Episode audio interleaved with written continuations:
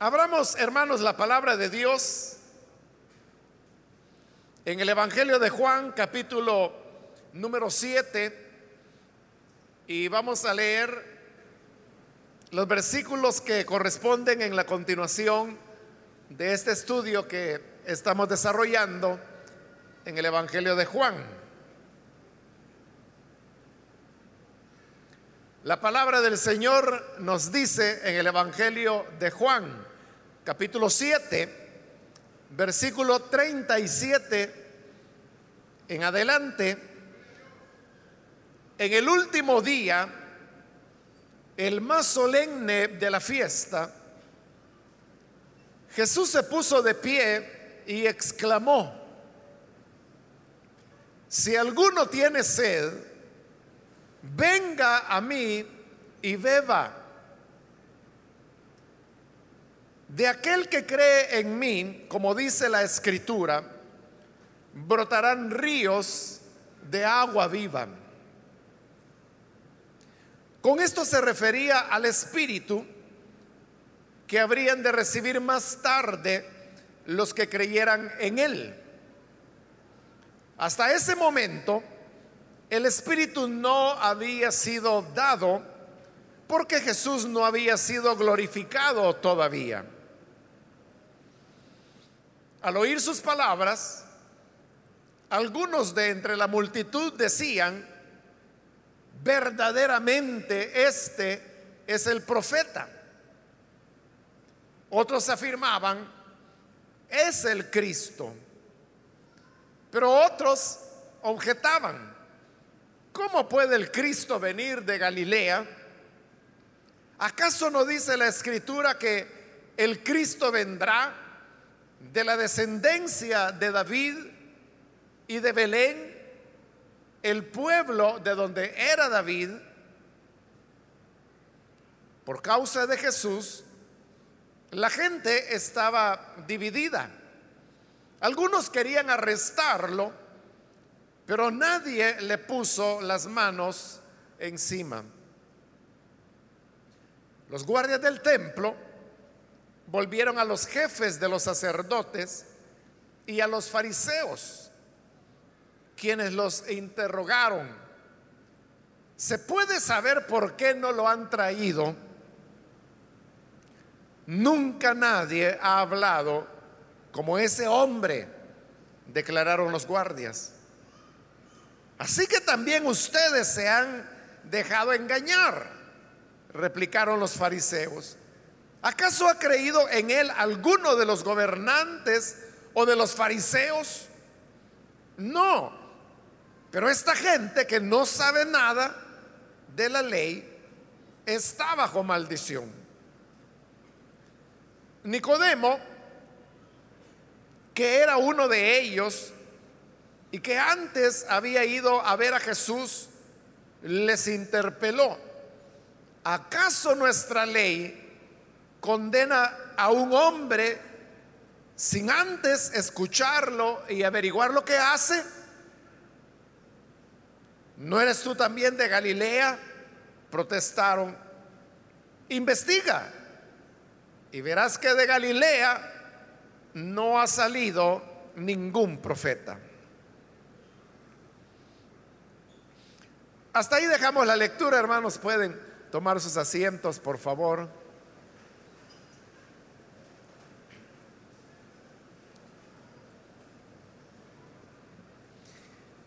Hermanos, nos encontramos en este capítulo 7 del Evangelio de Juan, en el cual se nos está relatando la visita que el Señor hizo a Jerusalén con motivo de la fiesta de los tabernáculos, que también en la Biblia se le da el nombre de la fiesta de las cosechas. Esta era una fiesta que duraba siete días y hemos visto cómo en los primeros días de la fiesta Jesús se mantuvo eh, oculto, pero luego a la altura de, de la mitad de la fiesta, dice, lo cual nos ubicaría en el tercer o cuarto día, él comenzó a enseñar ya públicamente. Pero el versículo 37 que hoy hemos leído nos habla que llegó el último día de la fiesta y dice que era el más solemne porque era ya el día número 7 donde la fiesta terminaba. Y ese día es cuando Jesús aprovechó para poder hablar ya de una manera más pública porque anteriormente recordemos que él había estado enseñando en el templo. Pero hoy él va a levantar la voz para hablar a las multitudes.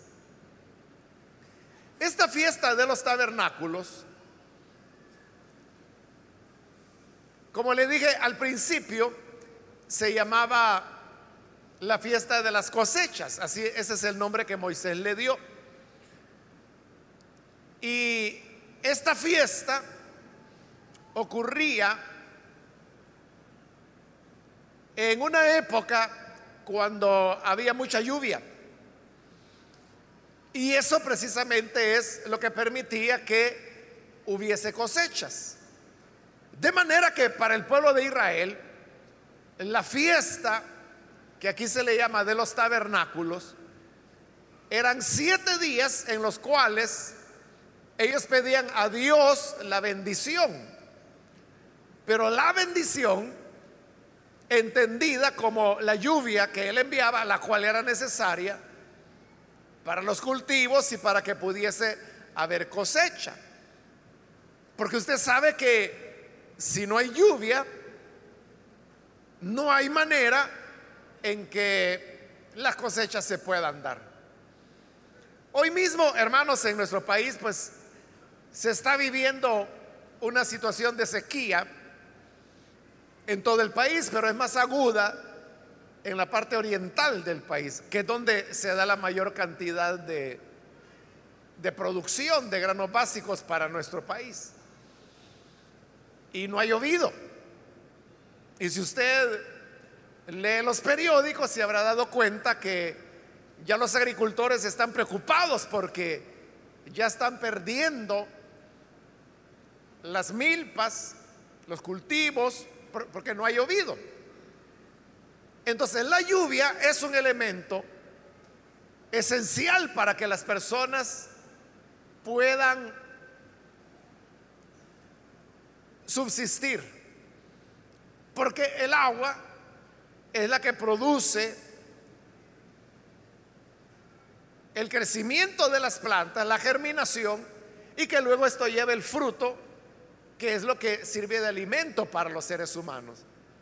Eso sin mencionar el agua que las personas necesitan para sobrevivir, la cual pues tenemos que ingerir diariamente, porque sin agua el ser humano simplemente no puede vivir.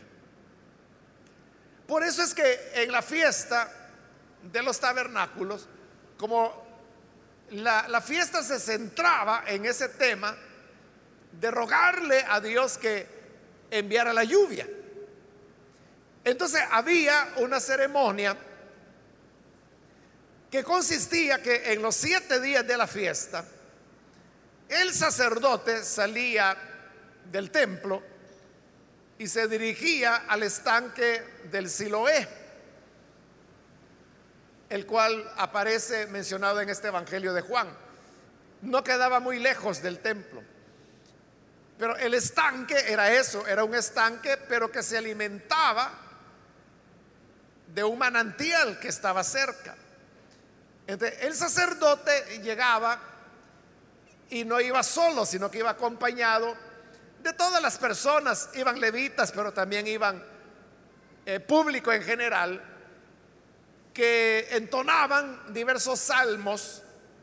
El sacerdote llevaba un depósito que era de oro y llegaba hasta esta, este afluente, este manantial diríamos, llenaba este depósito de oro con agua y entonces se emprendía, bueno, mientras él estaba llenando el depósito con agua,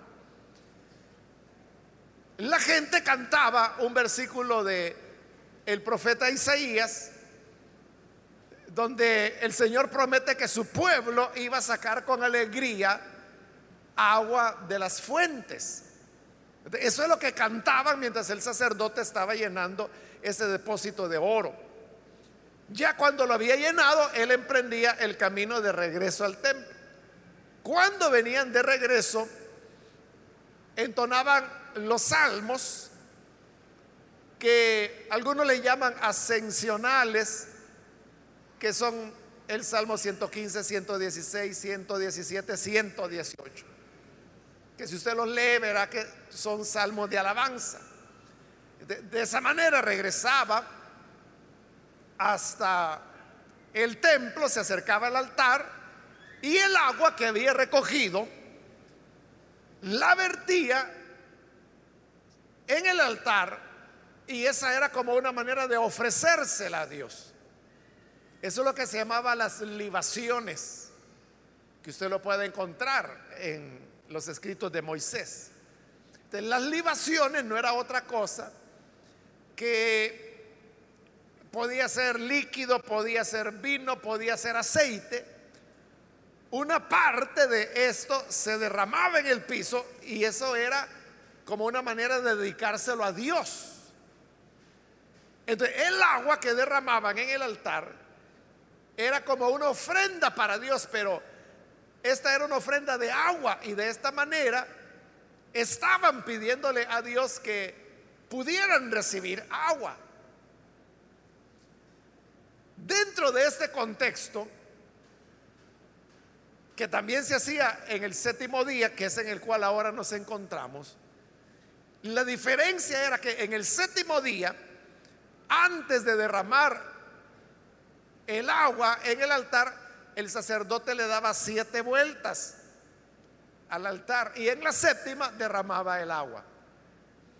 En medio de este contexto que es de pedirle a Dios que les dé agua, es donde dice el versículo 37 que el Señor Jesús se puso en pie y exclamó, es decir, levantó la voz, gritó para que la gente lo oyera si alguno tiene sed, que venga a mí y beba. Entonces vea, la gente le está pidiendo a Dios que les envíe agua. Y por eso era esta ceremonia del sacerdote que he descrito.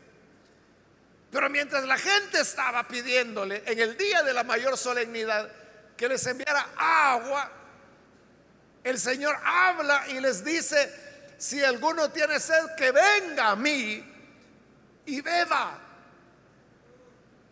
Pero entonces vea la profundidad de la expresión del Señor Jesús. Porque la gente le está pidiendo a Dios que les envíe agua, pero ahora es Jesús el que les dice, si alguno tiene sed, venga a mí eso equivalía prácticamente, hermanos, a ponerse en el lugar de Dios. Porque, para poner alguna ilustración, supóngase que usted está orando porque no tiene trabajo, no ha podido comprar alimento y no tiene para darle a su familia. Entonces usted no haya que hacer porque no desayunaron, no almorzaron, ya es la hora de cenar y no hay que comer. En su necesidad usted viene y se pone de rodillas y comienza a orar a Dios y le dice, Dios, por favor, tú que alimentas las aves del cielo y que a través de tu Hijo dijiste que nosotros valíamos más que muchos, que muchas aves. Envía el pan de este día. Usted le está pidiendo a Dios que le dé el alimento. Pero ¿qué ocurriría si mientras usted le está pidiendo a Dios, uno de sus vecinos viene y le dice, si quieres comida, ven a mí y yo te la voy a dar. ¿Cómo interpretaría eso usted? Quizá le molestaría, ¿no? Porque usted le está pidiendo a Dios, pero este vecino, usted dirá, bueno, este que se está burlando de mí. Porque él sabe que yo le estoy pidiendo a Dios que me dé pan y por eso me está diciendo, si quieres comida, ven a mí y yo te la voy a dar eso que parece tan impropio, tan inadecuado, es exactamente lo que Jesús hizo acá. Solo que él no lo hacía por burlarse, no lo hacía por molestar, sino que está diciendo la verdad. Que él tenía agua para aquellos que tuvieran sed. Y no solo eso, sino que les dice en el 38, de aquel que cree en mí, como dice la escritura, brotarán ríos de agua viva. No solo Él está diciendo que le dará agua a quien la quiera,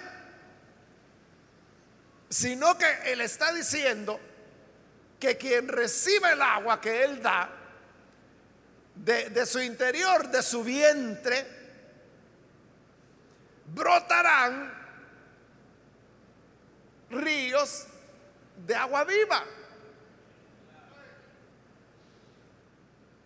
Es decir, que no solamente Él está ofreciendo que quedará satisfecha la necesidad de agua que esa persona tiene, sino que esa persona se convertirá en un manantial de ríos, de agua viva. E, él no está diciendo unas gotitas van a salir, está hablando de ríos. Y cuando habla de agua viva, lo que ellos llamaban agua viva es, hermanos, lo que cuando uno va a un manantial, que ya no hay muchos en el país, ¿no? Pero hay algunos. Entonces, en los manantiales usted puede ver cómo el agua brota. En el campo la gente, a eso le llaman los borbollones, le dicen. El borbollón de agua que, que saliente, pero esa agua que brota, que está en movimiento, a eso es a lo que se le llamaba agua viva. A diferencia con el agua estancada, que como no se movía, no era viva. lo que él está ofreciendo son ríos de agua viva, que dice que brotarán de aquel que cree en él. Y creer en él es beber del agua que él da. Por eso es que quien cree se convierte su ser e, en ese elemento del cual brotan ríos de agua viva. Y por eso es que las otras personas pueden satisfacerse cuando un hijo de Dios, alguien que cree en el Señor, habla de su palabra, comparte el Evangelio. Si usted es líder o lideresa de adultos, de jóvenes, de niños, pero esta gente que viene, ¿por qué viene? No viene por escucharle a usted, porque es muy elocuente es porque las palabras que usted habla para ellos son agua para el alma sedienta. Siempre, hermanos, en la Biblia, el que Dios enviara la lluvia sobre su pueblo se presenta como una bendición de Dios. Y por el contrario, cuando el pueblo desobedecía, y se ponía rebelde, entonces Dios les quitaba la lluvia y venía la sequía, venía el hambre. ellos entendían por el contexto bíblico que la lluvia era una bendición que Dios estaba dando a su pueblo. Y de igual manera el poder encontrar agua para beber era una, una bendición de Dios. Hermanos, y yo creo que para eso pues uno no tiene que quebrarse mucho la cabeza, porque usted sabe que es una bendición el agua que eh, el Señor da. Usted sabe que hace un par de semanas fue que alguien dañó una de las tuberías madre, le llaman, que traen el agua hacia San Salvador y pues hubimos un millón de personas, según los cálculos, que nos quedamos sin agua por dos, tres días, algo así fue la cosa. Bueno, en otros lugares fue más largo.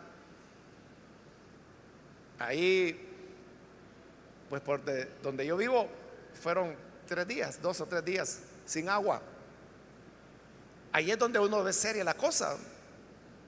Y uno comienza a preocuparse y uno se da cuenta de, la importancia que el agua tiene. Y ahí es donde entiende por qué la palabra de Dios lo presenta como una bendición. Y uno entiende el sentido profundo de las palabras de Jesús cuando dijo, si alguno tiene sed, venga y beba. Quizás nosotros nos preocupamos porque no hay agua para lavar los trastos, para lavar la ropa, o tal vez ni siquiera para bañarse. Pero no llegamos al punto de decir, es que no tengo que beber. Porque por lo menos esa es la, la última reserva que uno guarda, ¿verdad? Para poder beber. Pero acá, que recuerde que eran regiones desérticas, el agua para beber era una cuestión vital. Entonces, cuando hace falta, ahí, hermanos, es donde uno se da cuenta de por qué Dios la presentaba como una bendición. Y también uno entiende las palabras del Señor. Si alguno tiene sed, venga a mí y beba. Acá en nuestro país, hermanos, no hay desiertos. Y como no hay desiertos, nosotros no sabemos lo que es esa experiencia. Y por eso es que la gente que, por ejemplo, emigra hacia los Estados Unidos, y sobre todo en la parte norte de México, ya llegando a los Estados Unidos, bueno, algunas de las rutas de, de inmigración indocumentada va precisamente por desiertos. Pero hay gente que dice, no, yo, yo aguanto, yo ya tomé bastante agua, voy a, voy a ir. Es que no, no dimensionan lo que el desierto significa. Y esta gente que trafica con las personas que las están llevando, a, veces les dan una botellita a cada uno le dice una, llévela, que eso es, con eso tiene que aguantar hasta el otro lado. Y eso no les va a aguantar, no les va a durar. Porque si llevaran todo el agua que van a necesitar, no van a avanzar, no van a caminar. Pero es una manera de engaño, es una apuesta entre la vida y la muerte. Y por eso es que mucha gente ha muerto. Pero lo que le quiero decir es que ya en esas condiciones de ausencia total de agua, que no hay para beber, la vida de las personas depende de eso. Por eso es que en los Estados Unidos hay organizaciones humanitarias que conocen esas rutas de los inmigrantes y lo que hacen es que van dejando tirado ahí en la, tierra botellas de agua. las van tirando, tirando, van avanzando y las dejan ahí porque ellos saben que por ahí pasan los inmigrantes y para que puedan encontrar agua que beber. Pero como usted sabe que hoy la cosa está más difícil allá. Entonces ahora hay ya personal estadounidense que ya sabe que estas instituciones humanitarias dejan esa agua ahí. Entonces ellos van detrás y van rompiendo esas botellas o las van destapando y tirándola al desierto. De manera que cuando los inmigrantes llegan, ahí están los plásticos, pero están vacíos. No hay agua. Con el propósito de que la gente ya no emigre. Entonces el ser humano utiliza eso como, como un arma, podría decirse prácticamente, para evitar y desalentar a la gente que emprenda ese camino porque así pues más van a morir en el desierto y de esa manera la gente va a decir, no, mire, piénselo porque la fulanita se fue y nunca más se volvió a saber de ella. ¿Cómo ha ocurrido, no, con cientos de personas que desaparecieron en el desierto? E-, ellos murieron de sed. Por eso es que nunca más se volvió a saber de ellos. En esas condiciones uno entiende. Cuando el Señor dijo, si alguno tiene sed, venga a mí y beba. Claro, Él lo está hablando en un sentido espiritual, porque no era que el Señor tuviera ahí un tanque de agua y que todo el que quiera, venga, aquí tengo un guacalito con el que le voy a dar agua a todos. No, e-, él estaba hablando de creer en Él. Por eso Él dice, si alguno tiene sed, venga a mí y beba. Y enseguida dice, de aquel que cree en mí. El beber de Él lo está traduciendo como creer en Él.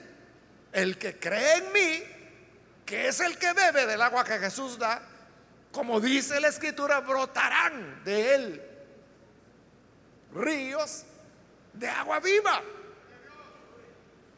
Entonces, Jesús está diciendo eso en respuesta a lo que era el significado de la fiesta de los tabernáculos. Recuerde, al estudiar este Evangelio de Juan, entramos ya en la sección, y yo se lo expliqué cuando llegamos ahí, que es a partir del capítulo 5, donde Juan, el Evangelio de Juan, comienza a presentar a Jesús como superior al sábado, que fue lo primero.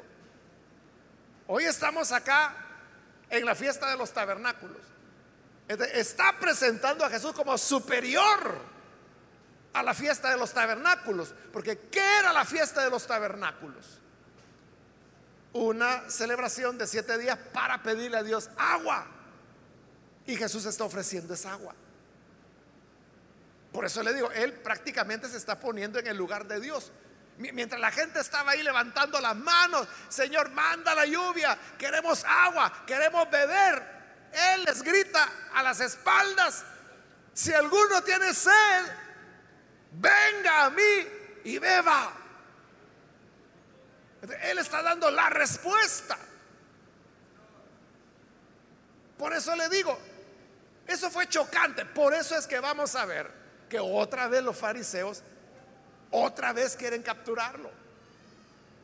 Por ese hondo significado que tienen esas palabras. Pero vea, es indudable que Dios lo que quería era bendecir a través de su Hijo aquellos que tuvieran. ¿Quiénes son los que tienen sed? Son los que tienen necesidad. Pero note, e, e, Él no dijo, todos tienen que venir a mí. No, él dijo, si alguno tiene sed,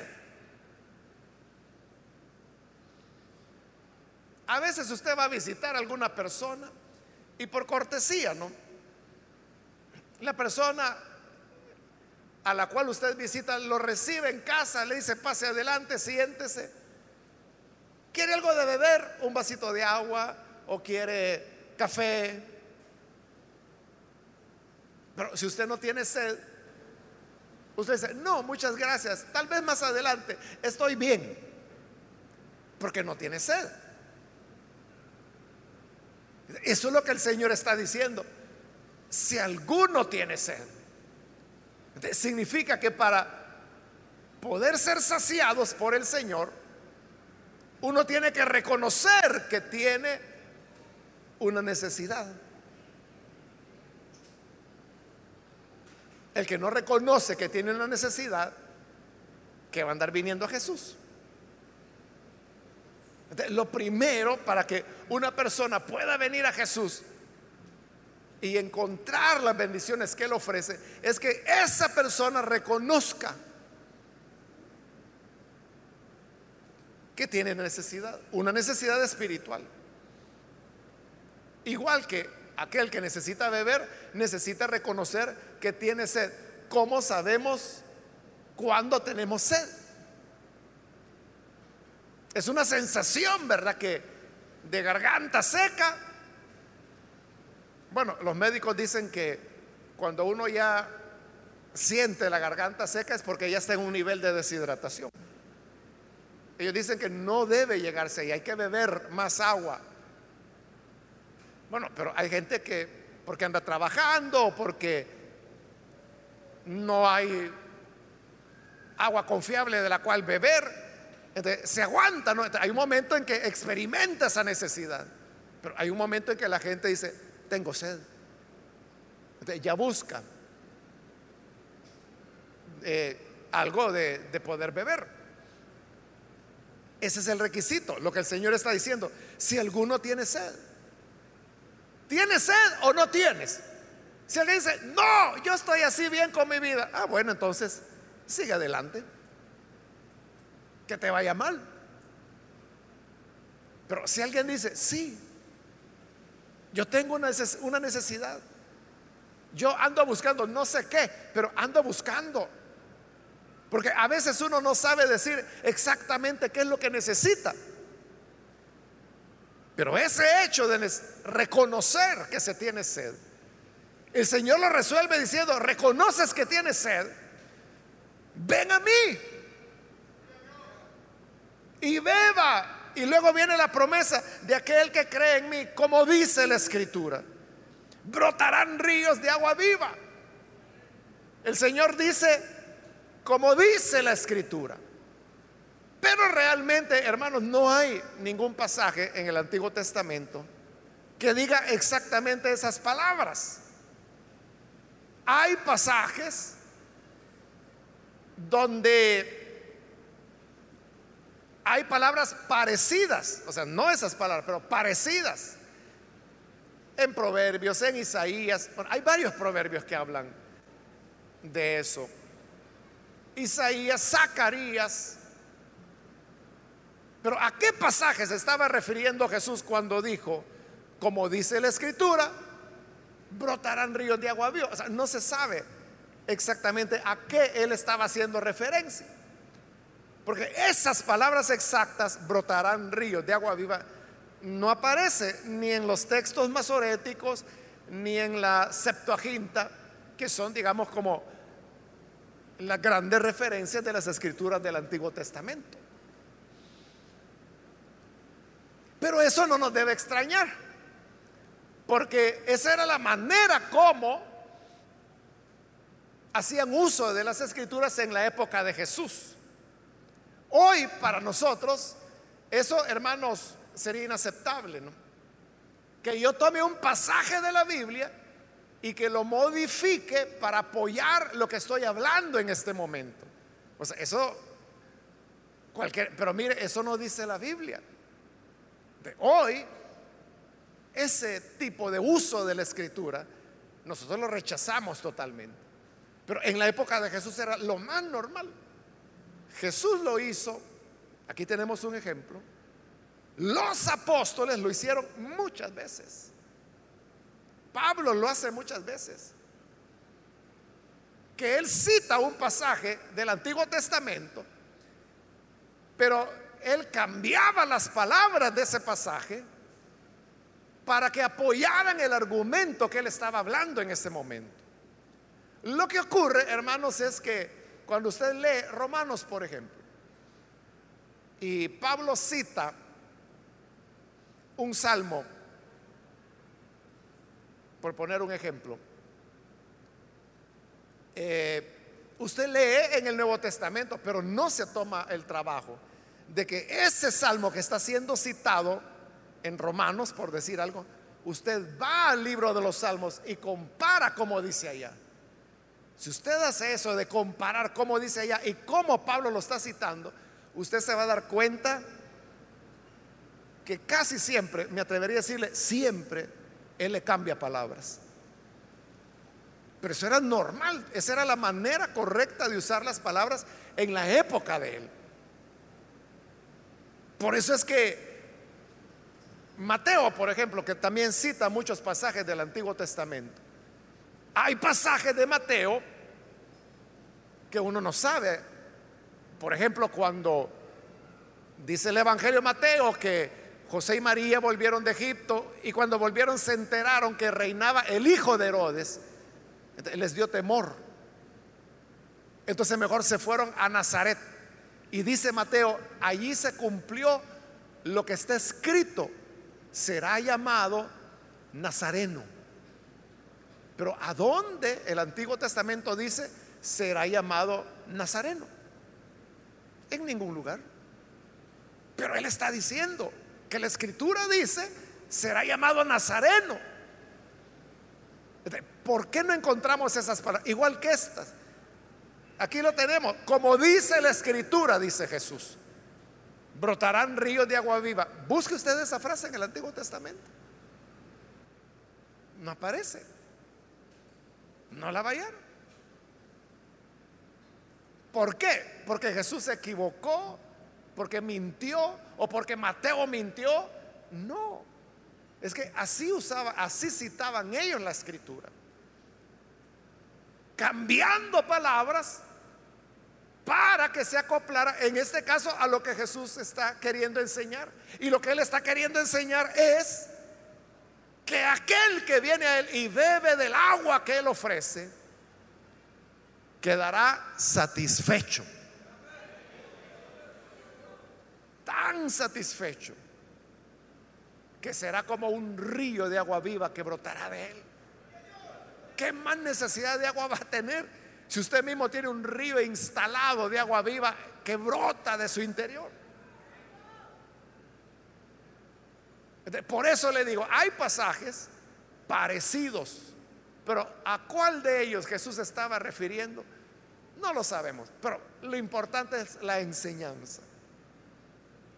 Ahora, versículo 39, aclara el Evangelio de Juan con esto, con esas palabras, se refería al Espíritu que habrían de recibir más tarde los que creyeran en Él.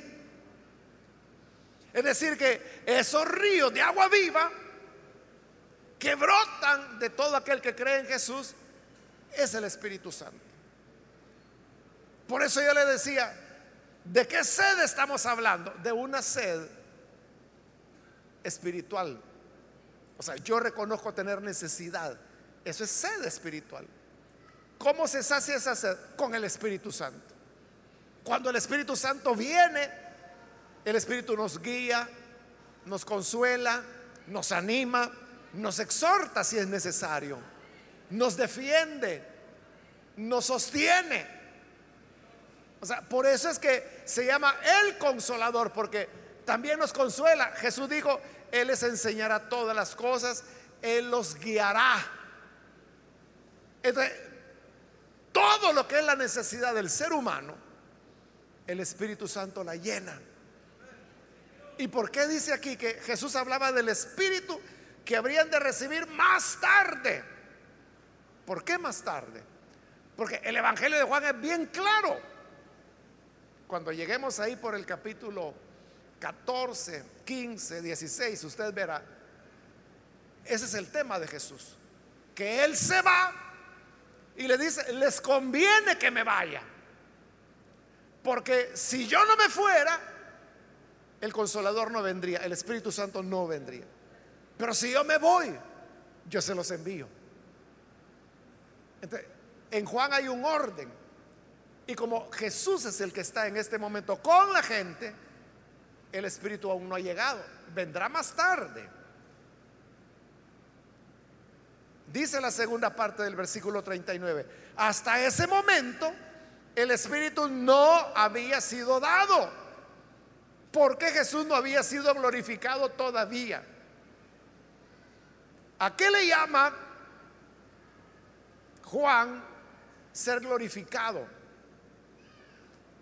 Es a la ascensión, bueno, resurrección y ascensión del Señor a los cielos. Eso es ser glorificado. Versículo 40. Al oír sus palabras, estas palabras, algunos entre la multitud decían, verdaderamente este es el profeta. Otros afirmaban, es el Cristo. Pero otros decían, ¿cómo puede el Cristo venir de Galilea? ¿Acaso no dice la escritura que el Cristo vendrá de la descendencia de David y de Belén? El pueblo de donde era David, esos que decían eso, que el Cristo vendría de Belén, se están basando en el profeta Miqueas, capítulo 5. Me parece que es el versículo 2. Que es cuando los sabios del oriente, allá en el Evangelio de Mateo, llegaron para buscar al rey de los judíos que había nacido, fueron a preguntarle a Herodes. O sea, como el rey de los judíos había nacido, le fueron a preguntar al rey, que era Herodes, pensando que quizás era hijo de él. Y le dicen, ¿a dónde está el rey de los judíos que ha nacido? Y quizás los sabios esperaban que Herodes dijera, ah, ahí adentro, en la cámara del príncipe, ahí está. ¿Y qué? Sucede que Herodes ni sabía. ¿El qué dice? ¿Que, que nació quién? El rey de los judíos ha nacido. ¿Y cómo saben? Ah, porque en el oriente vimos su estrella. Ah, ¿cómo no? Dijo. Con que ha nacido el rey de los judíos. Y él era el rey de los judíos, Herodes. Entonces sabía que su adversario, el que lo iba a desbancar, había nacido. él se interesa. Y llama a los sacerdotes y les pregunta, estos señores vienen buscando al rey de los judíos, pero no saben a dónde está, a dónde van a ser. Ah, dijeron los escribas. Esa palabra, esa pregunta es de escuela bíblica. Esa es de escuela dominical. Eso está en la clase para nueve años. Claro, lo dijo el profeta. Y citan a Miqueas. Y tú, Belén, de Efrata, no serás pequeña, porque de ti saldrá el que gobernará las naciones. Es de Belén. Ah, bueno, dijeron. Entonces, vamos a Belén. Y fueron a Belén y ahí hallaron a Jesús. A esa profecía es que ellos están haciendo referencia ahora. Y dicen, no, no, él no puede ser el Cristo. Porque él es Galileo. Y lo que dijo el profeta es que el Cristo será descendiente de David, nacerá de Belén. Porque recuerde que David era originario de Belén. Allí vivía Isaí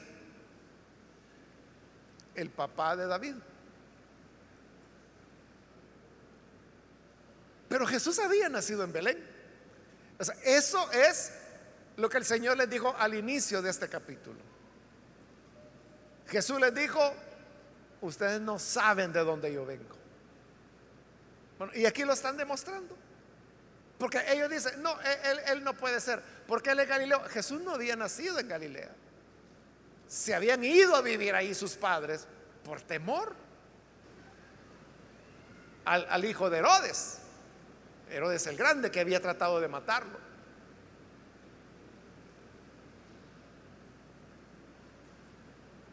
Pero si era de Belén. Pero como recuerde que el Señor está viendo la cosa más profunda. Incluso podríamos decir que Él no era ni de Belén siquiera. Él era del Padre, venía del cielo. A eso era lo que Jesús se refería cuando decía, ustedes no saben de dónde yo vengo. Dice el versículo 43, por causa de Jesús la gente estaba dividida, porque Jesús siempre causa diversas opiniones.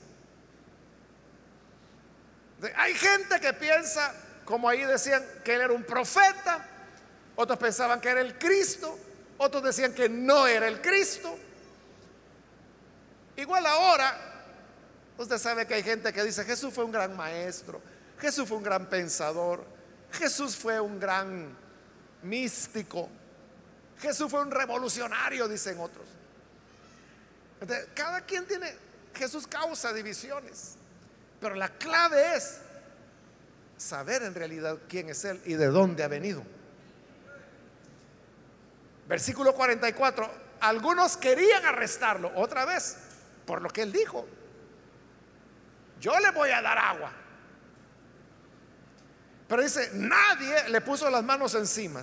Versículo 45, los guardias del templo volvieron a los jefes de los sacerdotes y a los fariseos, quienes los interrogaron, ¿se puede saber por qué no lo han traído? Ahí, hermanos, lo que se ve es que los fariseos habían enviado a los guardias a capturar a Jesús. Algunos hacen relación al versículo 32, la parte final, donde dice, los sacerdotes mandaron unos guardias del templo para arrestarlo. Entonces dicen, no lo arrestaron y conectan con el 45. Cuando vuelven, los guardias del templo y los sacerdotes y los fariseos les preguntan, ¿por qué no lo trajeron? Pero ahí hay un detalle que no hay que pasar por alto. Y es que ese versículo 32 donde se dice, que los sacerdotes mandaron unos guardias del templo para arrestarlo, está en el relato que dice que ocurrió a la mitad de la semana. Y esto hoy está en el último día de la fiesta. Es decir, que aquellos guardias que habían enviado, los habían enviado cuatro días antes. Entonces, ahí hay dos posiciones, ¿verdad? Aquellos que fueron enviados cuatro días antes no fueron o no lo trajeron o no hicieron nada. Y en el último día enviaron a otros que tampoco lo capturaron. Esa es una interpretación. La otra interpretación sería que se trata de los mismos. Y que eso de dividir entre lo que ocurrió en medio de la semana y lo último de la semana es algo que a los redactores de Juan no les importó como lo he explicado otras veces, que los evangelistas, o aún el libro de los hechos, ellos no estaban interesados en ir escribiendo historia, o sea, esto no es historia, sino que son interpretaciones teológicas acerca de Jesús. Entonces, a ellos no les importa que esos detalles no concuerden. O sea, porque si uno manda a capturar a alguien que está hablando ahí, porque era en el templo que Jesús enseñaba, y es ahí donde está enseñando. Y ahí estaban los sacerdotes, los fariseos, los escribas, y ahí estaba la guardia, la guardia cuidaba el templo. Y se va, capturen a ese. Como se van a tardar cuatro días en hacerlo? Pero según el relato, si uno lo toma al pie de la letra, así fue que es cuatro días después que vienen. Pero eso, hermanos, que uno entiende que no pudo ser así, a ellos no les importaba.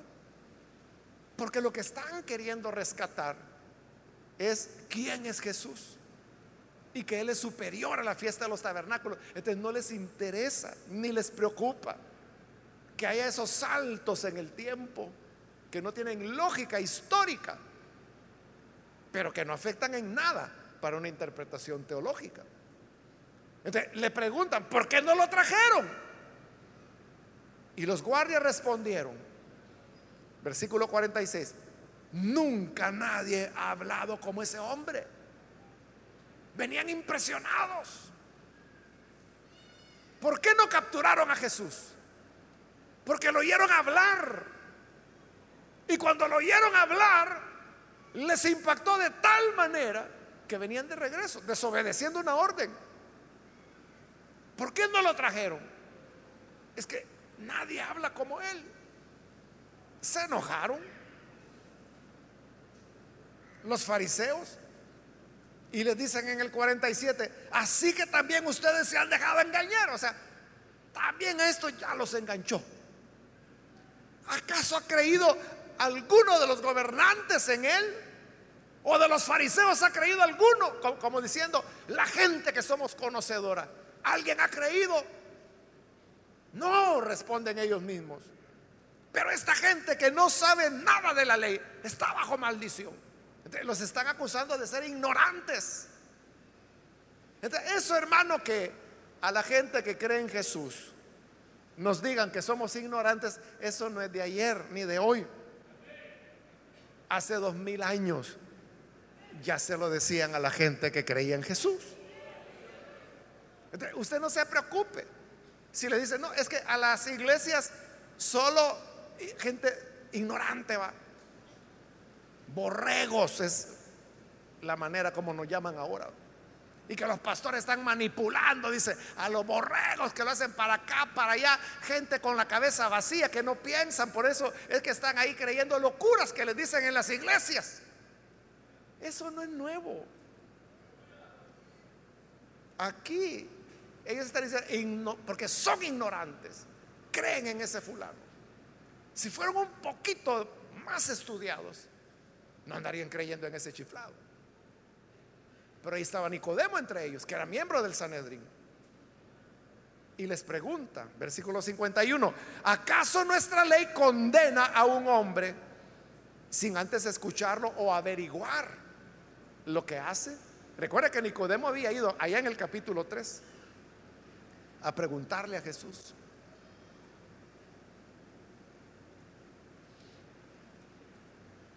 Como Nicodemo ya había oído a Jesús él está diciendo, ¿cómo es eso que lo juzgan y no lo han escuchado? Eso sería como que si hoy se juzgara a una persona y que no tuviera abogado defensor, que no tuviera defensa. O sea, sería totalmente injusto. Eso es lo que les está diciendo Nicodemo. ¿Cómo es que lo están condenando si no lo han escuchado? No han averiguado qué es lo que él hace más se enojaron. Y en el 52, porque era cierto, tenía razón Nicodemo.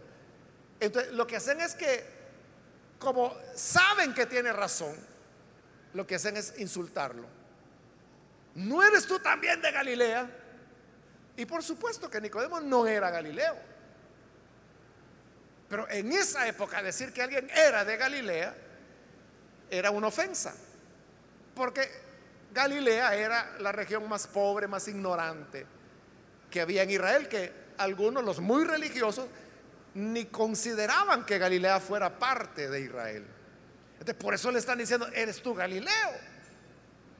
Investiga, le dicen, y verás que de Galilea no ha salido ningún profeta. Eso es exactamente lo que Natanael dijo en el capítulo 1 de Juan. Cuando llega su hermano y le dice, mira, hemos encontrado al Cristo, a Jesús de Nazaret. Y Natanael, ¿qué? ¿De Nazaret? Que quedaba en Galilea. ¿Qué de Nazaret puede salir algo bueno?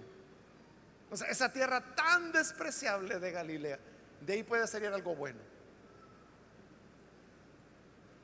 Entonces, el discípulo no se puso a pelear, sino que le dijo, mira, entonces mejor ven y escucha tú. Y Natanael fue y oyó.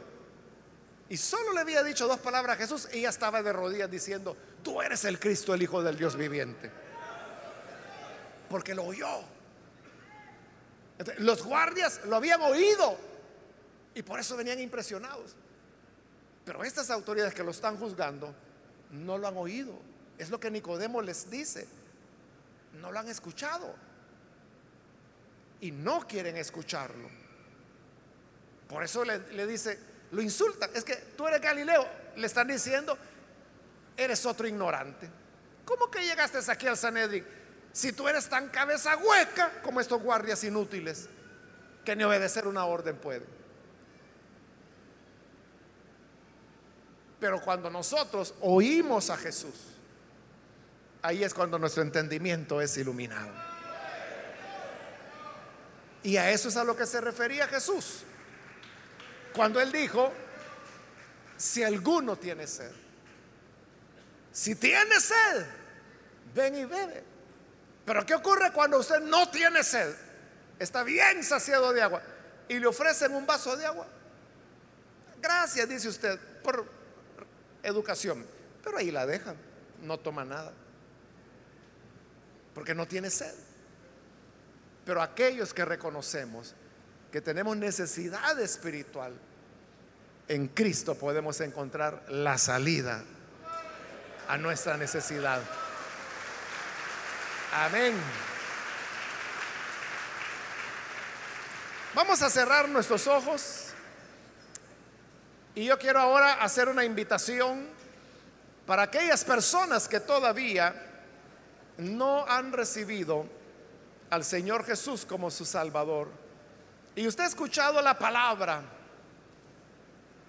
Ya hemos dicho que no se trata, hermanos, de una cuestión impuesta. Nadie puede obligar a nadie a que venga Jesús.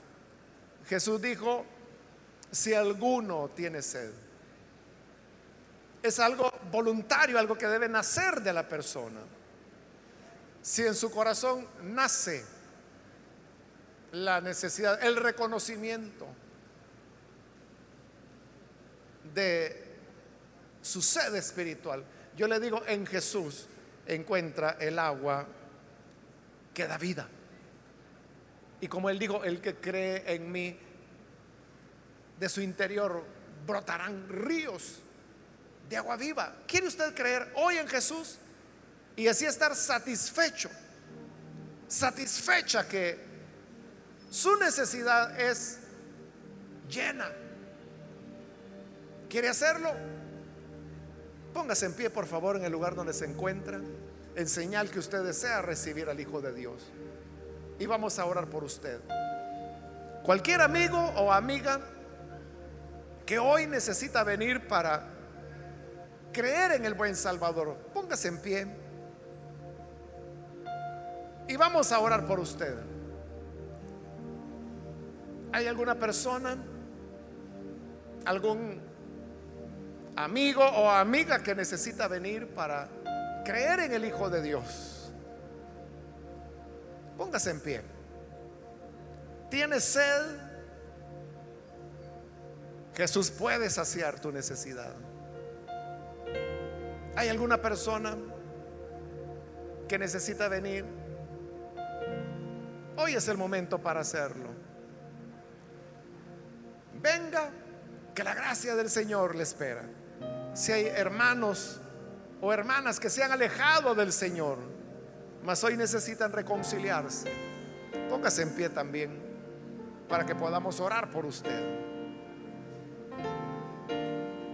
¿Hay alguien, algún hermano o hermana que se reconcilia, póngase en pie y venga, vamos a orar. Esa necesidad espiritual, no hay nada que lo pueda llenar. No la va a llenar ni la música, ni la amistad, ni los deportes, solo Jesús. Muy bien, aquí hay un muchacho, Dios lo bendiga, bienvenido. Alguien más que necesita venir al Señor. Acá hay otro joven, Dios le bendiga, bienvenido.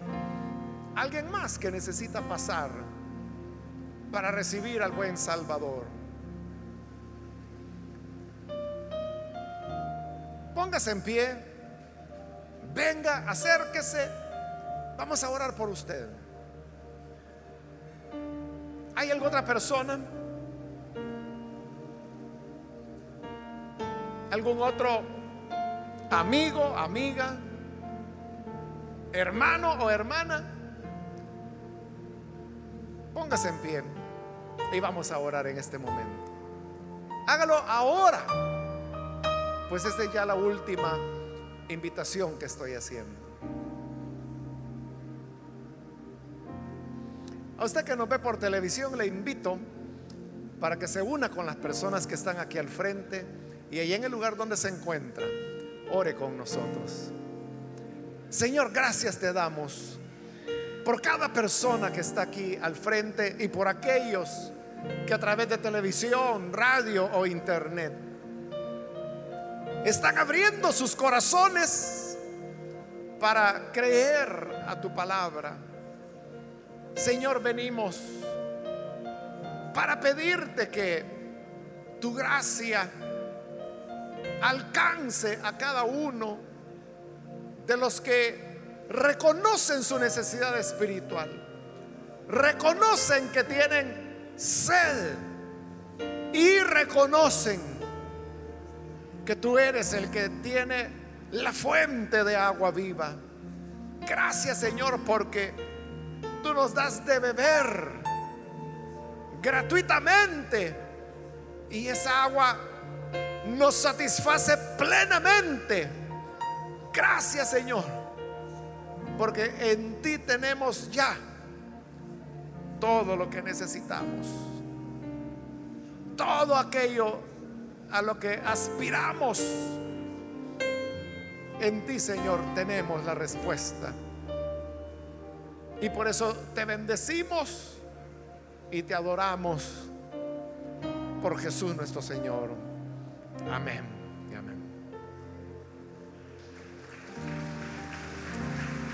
Damos la bienvenida a estas personas